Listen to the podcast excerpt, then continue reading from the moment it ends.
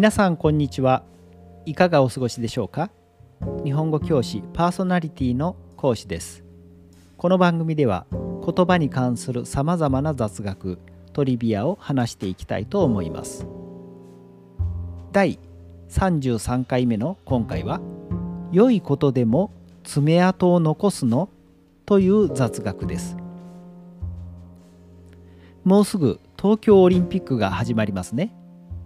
各国からの選手団も徐々に来日し始めているようです。よく日本のスポーツ選手などのコメントとして大会で爪痕を残したいという言葉を耳にすることがあります。またバラエティ番組に出演するレギュラーではないお笑い芸人などのコメントで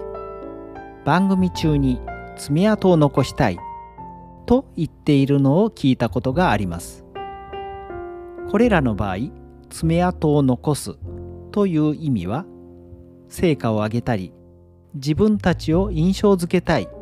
という意味で使われているようです。ここで疑問に思うことは爪痕を残すってそのように良い意味で使うことは本当に正しいの？ということです。爪痕について辞書の大辞林で調べてみると爪で書いた傷跡災害や事件などが残した被害の跡という2つの意味を載せています。爪痕を残すという表現は今回の台風は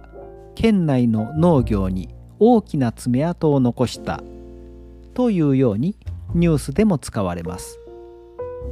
この場合の爪痕は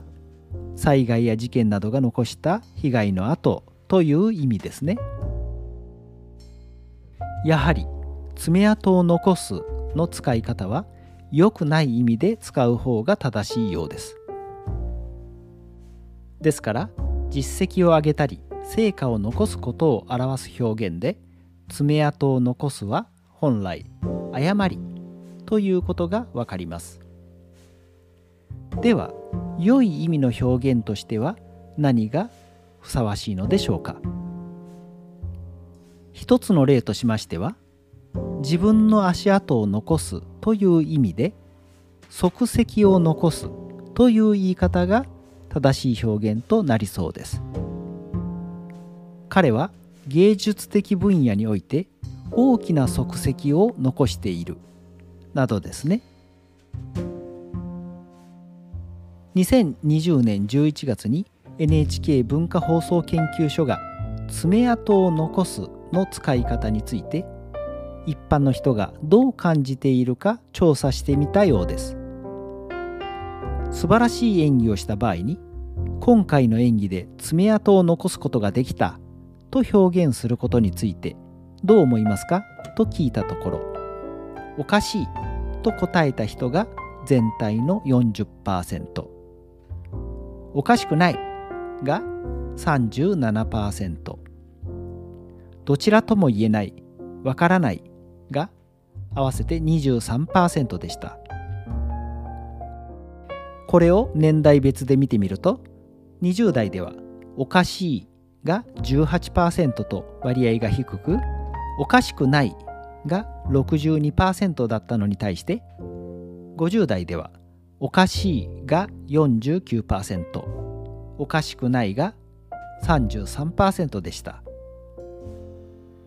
このように爪痕を残すを良い意味で使うことについては年齢によっても受け止め方が異なる傾向があり若い人に比べて年齢が高い人の方がおかしいと感じる人が多いことがわかります。いかがでしたか？今回は良いことでも爪痕を残すのという雑学をお送りしました。私がポッドキャストやラジオ配信アプリで日本語に関する雑学をお送りするようになって約1ヶ月ほど経ちましたが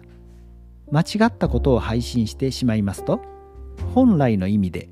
爪痕を残すことになるかもしれませんので気をつけたいと思います。それではまた次回も日本語に関する雑学でお耳にかかりましょう。